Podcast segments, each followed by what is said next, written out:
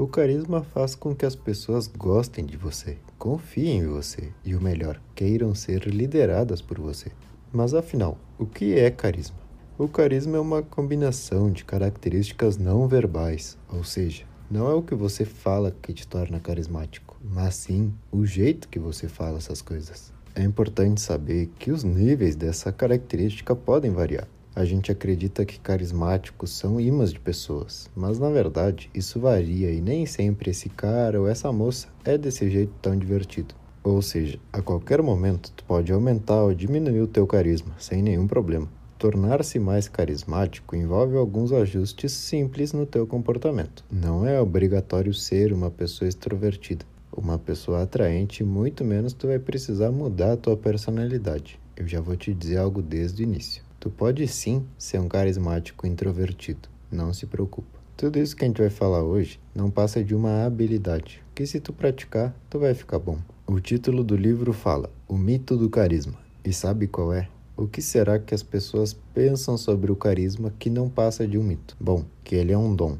que tu nasce com ele. Isso é mentira. O carisma se desenvolve enquanto tu vai crescendo. Tu vai testando diversos tipos de comportamento que com determinada frequência viram instintivos. Ah, mas eu não era uma criança muito de falar, meu ambiente era mais sério, nunca ficavam conversando tanto. Tudo bem, mesmo assim, ainda podemos desenvolver esse lado carismático, não se preocupe. A autora do livro nos explica que existem três comportamentos principais nessa área do carisma e agora vamos ver direitinho cada uma delas. A gente vai ter aí o comportamento de presença, o comportamento de poder e o comportamento de calor. Esses três comportamentos são essenciais. A única coisa que muda é qual tipo de carisma vai surgir daquela situação. E outra informação aqui importante, que os três são influenciados por nossa linguagem corporal, que muitas vezes a gente nem se dá conta. Vamos ao primeiro comportamento de presença. Alguma vez tu já percebeu no meio de uma conversa que metade dos teus pensamentos não estavam ali? Que enquanto a pessoa estava te dizendo alguma coisa, tu estava pensando em outra?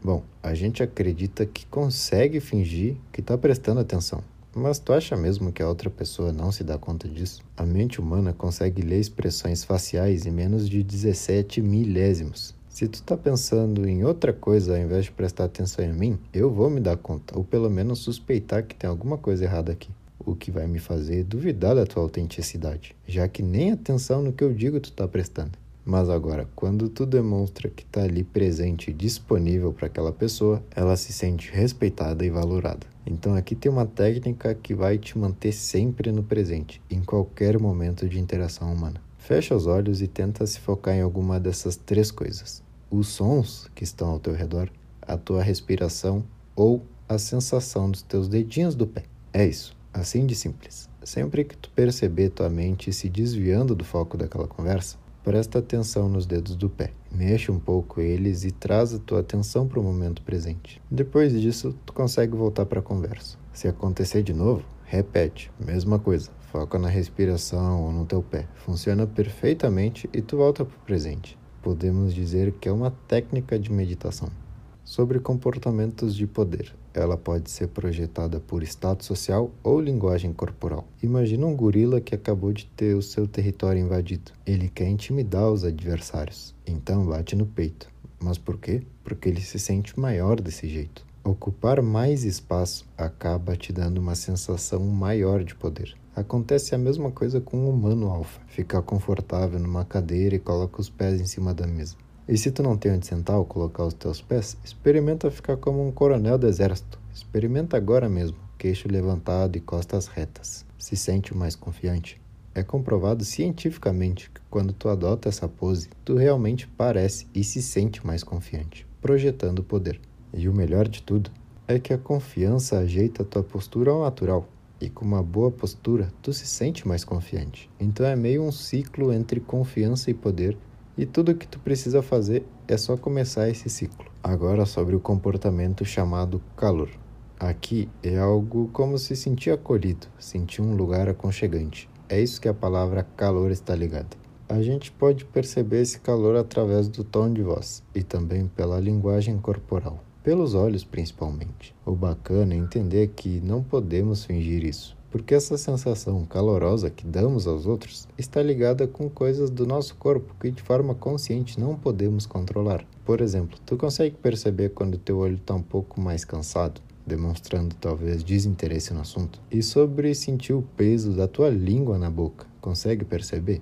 E a posição dos teus pés? É impossível gerenciar essas micromovimentações que fazemos e sem perceber, tu pode escorregar no teu papel. Mas então qual é o segredo? O truque aqui é acertar o estado interno e a linguagem corporal simplesmente vai seguir isso. Como tu acha que os atores de cinema fazem isso? Eles entram tanto no personagem que realmente acreditam ser aquilo. Então não precisam fazer esses microgerenciamentos. Como a gente pode usar isso a nosso favor? Essa técnica é chamada de reescrevendo a realidade. Vamos supor que tu está dirigindo e indo para a reunião mais importante da tua vida. Está positivo, se sente bem e preparado para a reunião. Infelizmente, no caminho passa um carro no sinal vermelho muito rápido. Se atravessa na tua frente e por um fio tu conseguiu frear a tempo. Muito brabo e totalmente fora de si. Agora tu tá irritado, indo para a reunião e tem poucos minutos para voltar ao estado carismático de antes. Coincidentemente, tu descobriu que aquele motorista imprudente que quase bateu em ti era, na verdade, uma mulher com pressa.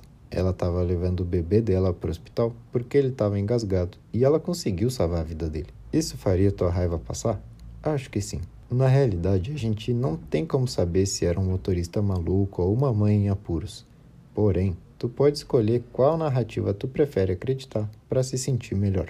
Se lembra que o cérebro humano não sabe diferenciar entre realidade e fantasia, mas tu tem que saber escolher quais ideias te fornecem o melhor espírito para viver aquele momento. Espero que mais ou menos agora essa questão de atingir o carisma esteja um pouco mais claro. Mas quais são os estilos de carisma?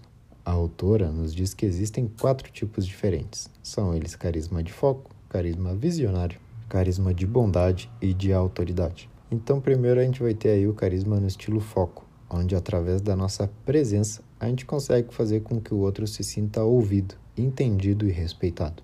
O segundo estilo de carisma é o da visão. Aqui a gente precisa de uma ideia ousada que seja entregue com total convicção, inspirando outras pessoas para acreditar em ti e que elas queiram estar junto contigo nessa jornada. O carisma da bondade está ligado ao calor e à aceitação, o que vai acabar aí criando uma conexão emocional.